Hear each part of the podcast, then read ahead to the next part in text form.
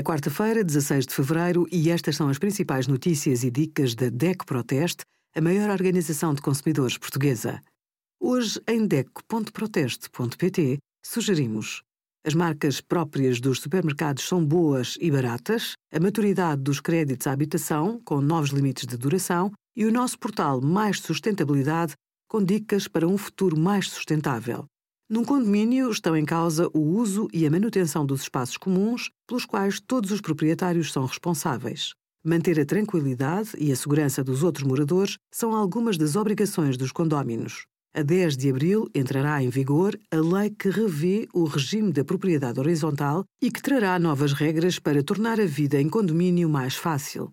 Entre as novidades estão as novas responsabilidades para o administrador, a possibilidade de realizar assembleias de condóminos à distância e a criação da declaração por encargos do condomínio.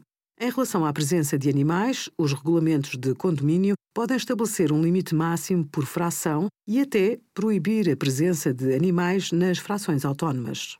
Obrigada por acompanhar a DECO Proteste a contribuir para consumidores mais informados, participativos e exigentes.